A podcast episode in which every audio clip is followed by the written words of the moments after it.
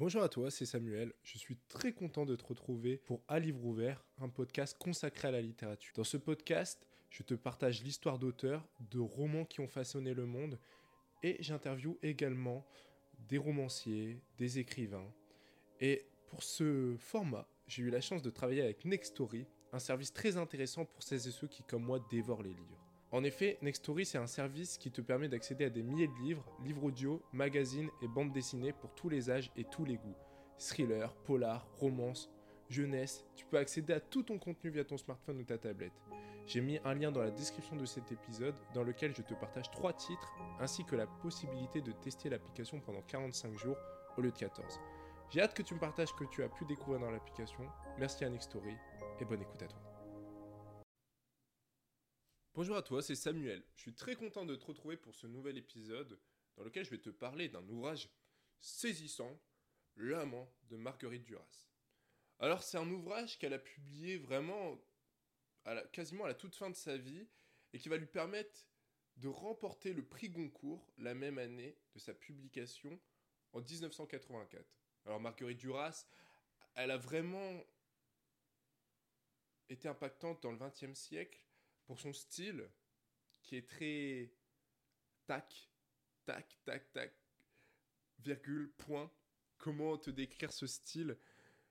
Il plaît ou il déplaît, et je pense qu'en lisant L'amant, tu peux appréhender un peu son style, sachant qu'elle s'était déjà fait connaître avant avec un ouvrage majeur, Un barrage contre le Pacifique, sur lequel peut-être, pour lequel peut-être je ferai un, je consacrerai un épisode c'est pour ça, abonne-toi et peut-être que je te présenterai ce roman qui est majeur dans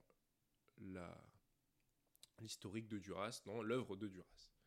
Alors L'amant, c'est un ouvrage majeur de ce nouveau roman, un véritable phénomène et succès littéraire, alors que pourtant Marguerite Duras, comme je te le disais à l'instant, était déjà connue. Alors, Ce roman est une autofiction où s'entremêlent plusieurs sujets. Dans ce roman, une fille traverse le fleuve du Mekong et à la sortie de l'école, où elle étudie les mathématiques pour faire plaisir à sa mère, Marguerite, âgée de 15 ans, va faire la rencontre d'un jeune héritier chinois. Elle va tomber éperdument amoureuse de lui, lui qui ne l'a pas quitté des yeux derrière les vitres de sa limousine noire. Alors l'histoire est simple, et pourtant elle regorge de plusieurs choses vraiment fascinantes. Tout d'abord la photographie. Derrière la simplicité apparente de cette histoire, nous vivons avec la narratrice une série d'épreuves où la sensualité, la mort, la douleur sont des sujets récurrents. On voit avec elle que ces épreuves vont la faire grandir, l'amener à se détacher de sa mère et à entrer dans l'âge adulte. Elle dit ainsi C'est dans son aridité, sa terrible dureté, sa malfaisance que je suis le plus profondément assuré de moi-même, au plus profond de ma certitude essentielle, à savoir que plus tard j'écrirai. On y retrouve cette relation entre la mère et la fille, mère que l'on retrouve également dans un barrage contre, le Pacifique et qui est simplement appelée la mère. La mère de Marguerite, c'est une personne qui souffre, et cette souffrance est vécue comme quelque chose de pesant pour la narratrice. Et tout au long du roman, on le sent. Elle ne comprend pas l'intérêt de sa fille pour la littérature et souhaite qu'elle étudie les, les mathématiques, qui semblent avoir beaucoup plus de sens. Elle lui interdit d'aimer son amant tout en laissant le voir pour obtenir de l'argent.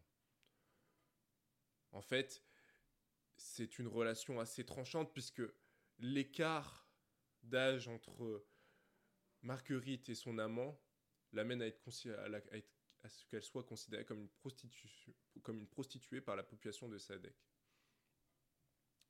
Donc on constate une certaine contradiction qui est, qui est très forte tout au long de son roman jusqu'à la dernière partie que je n'ai pas envie de te raconter puisqu'elle m'a profondément touché et qu'elle m'a permis, en tout cas, de mieux comprendre Marguerite Duras, de comprendre l'aspect autobiographique qui est présente dans, essentiellement dans son œuvre, y compris dans le ravissement de Lolvenstein, où elle est complètement défoncée et elle raconte euh, quelque chose d'assez saisissant.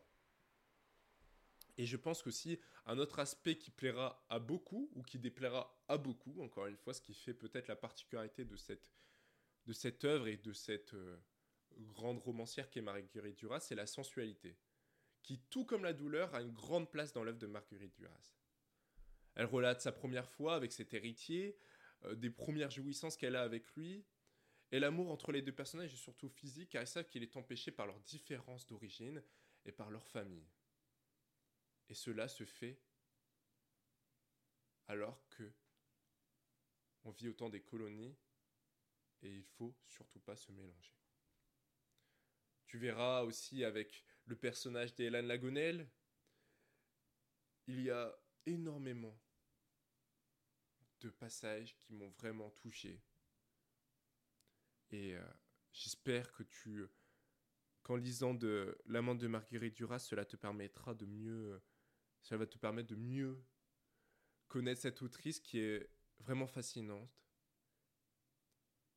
qui, je pense, est l'une des autrices qui exprime le mieux le plaisir, la douleur, et qui provoque tout un tas de sensations. Je t'invite à découvrir tout ça, ce soir ou cette semaine. On se dit à très vite. Merci d'avoir écouté cet épisode jusqu'au bout. J'espère qu'il t'a plu. N'hésite pas à t'abonner, à laisser un j'aime et à mettre un commentaire. Si tu écoutes ce podcast sur Apple Podcasts, Spotify ou Deezer, pense à t'abonner et à lâcher les 5 étoiles, ce qui permet de mieux référencer le podcast. Et merci encore à Nextory pour le soutien. A très vite.